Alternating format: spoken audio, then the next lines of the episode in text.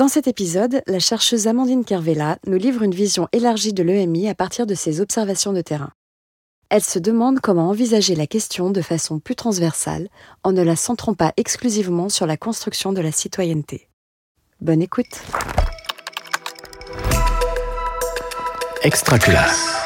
Je suis Amandine Carvella, maîtresse de conférences en sciences de l'information et de la communication au service recherche de l'École nationale de protection judiciaire de la jeunesse à Roubaix et je suis membre du laboratoire Géricault. Les énergies scolaires, le podcast à l'écoute de toutes les énergies qui font école. Alors moi, j'ai commencé à m'intéresser à l'éducation aux médias et à l'information finalement il y a assez longtemps. En fait, quand j'ai terminé ma thèse, donc en 2008, euh, j'ai été sollicitée par une association lyonnaise d'éducation aux médias qui s'appelait et qui s'appelle toujours Fréquence École pour venir parler de ma thèse dans des classes et en tout cas à des, formateurs, puisque ma thèse portait sur la médiatisation de on va dire, du terrorisme euh, perpétré dans le cadre du conflit israélo-palestinien et du conflit tchétchène, médiatisation dans la presse française. Et à l'époque, on parlait beaucoup euh, voilà, de, comment ce conflit, surtout le conflit israélo-palestinien, était médiatisé.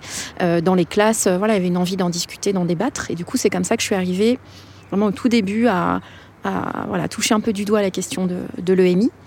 Et plus, je dirais plus fortement, c'est il y a à peu près, je pense maintenant, 7-8 ans, bah, un peu C'est un peu dans l'après 2015 en fait, euh, où euh, donc moi je suis en sciences de l'information et de la communication, donc euh, forcément il y avait plein de questions qui se posaient sur la médiatisation des attentats, ensuite après sur les circulations de fausses infos, de théories du complot, enfin voilà, ce qui fait qu'en gros avec des collègues on s'est dit que on avait envie d'aller voir ce qui se passait dans des classes, au-delà d'études de, politique publique de EMI ou au-delà de voilà, de, de, ce genre d'approche ou d'approche par compétence, mais vraiment comment faisait les profs, les éducateurs, euh, dans les classes, dans les maisons de quartier.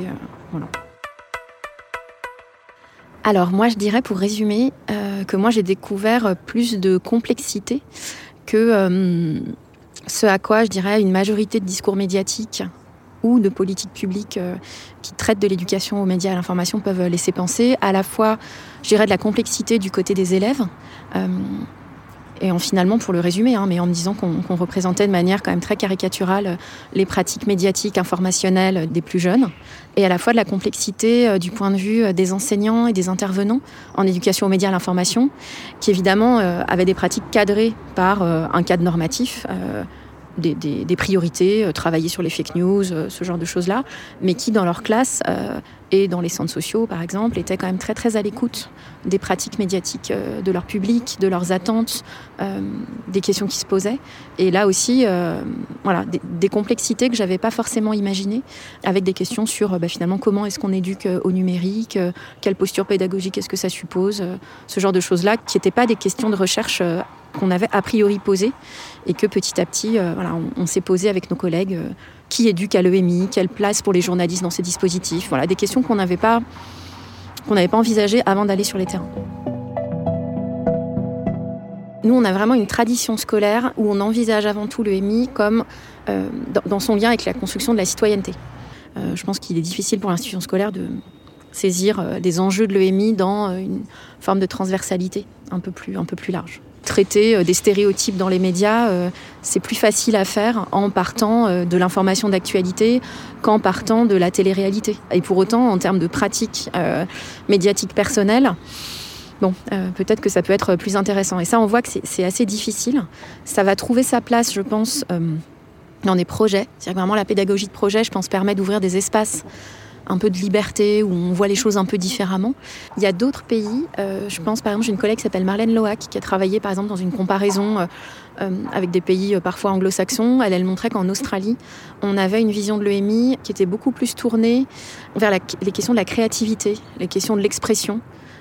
en lien avec différentes formes artistiques et aussi issues de la culture populaire, c'est vraiment une autre manière de voir l'éducation aux médias.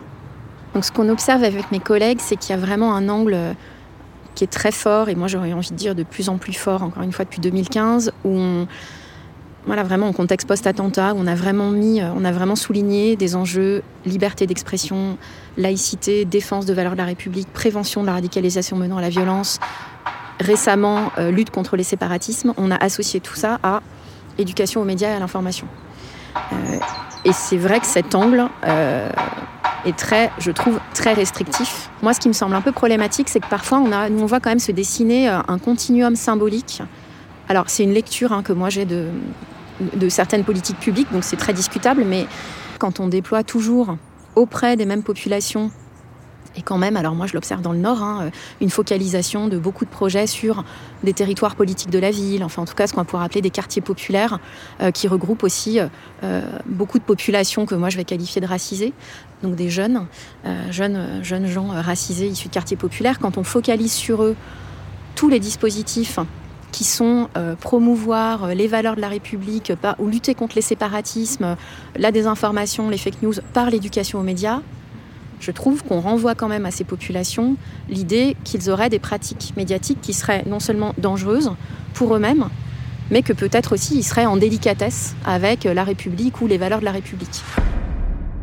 Sur les réseaux sociaux, nous, ce qu'on observe, encore une fois, avec mes collègues, et je pense que c'est des discours qui sont quand même beaucoup développés en sciences de l'information et de la communication, c'est euh, des diabolisations euh, régulières et changeantes. Euh, mais toujours les mêmes, avec des formes de discours qui prennent des formes parfois de panique morale, qui sont où on imagine des médias avec des effets forts, donc obligatoirement des effets forts, et des médias intrinsèquement dangereux.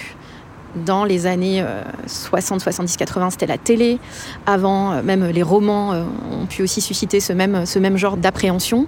Aujourd'hui, voilà, effectivement, ce sont les réseaux sociaux où on voit euh, en circulation beaucoup, beaucoup de discours en fait on s'intéresse pas du tout aux pratiques et typiquement, quand on parle du temps d'écran, euh, on est aussi un peu dans cette vision-là. C'est-à-dire qu'on ne se demande pas ce que les gens font avec les médias, comment est-ce qu'ils les utilisent. On a quand même cet imaginaire très polarisé et très déterministe. C'est-à-dire que les écrans, les réseaux sociaux, les jeux vidéo, la télé, c'est mal. Et donc nous, on essaye de développer tout un nombre de travaux pour regarder ce que les gens font avec euh, les réseaux sociaux. Et on voit que les gens font des choses assez formidables avec les réseaux sociaux.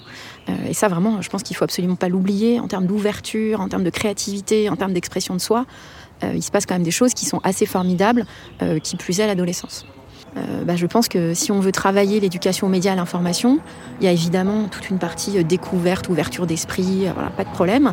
Si on fait complètement l'impasse sur ce que les jeunes utilisent les enjeux de l'usage quotidien ordinaire euh, de euh, réseaux sociaux numériques, je pense qu'on passe très largement euh, à côté de la question. Les énergies scolaires est un podcast extra classe par Réseau Canopé.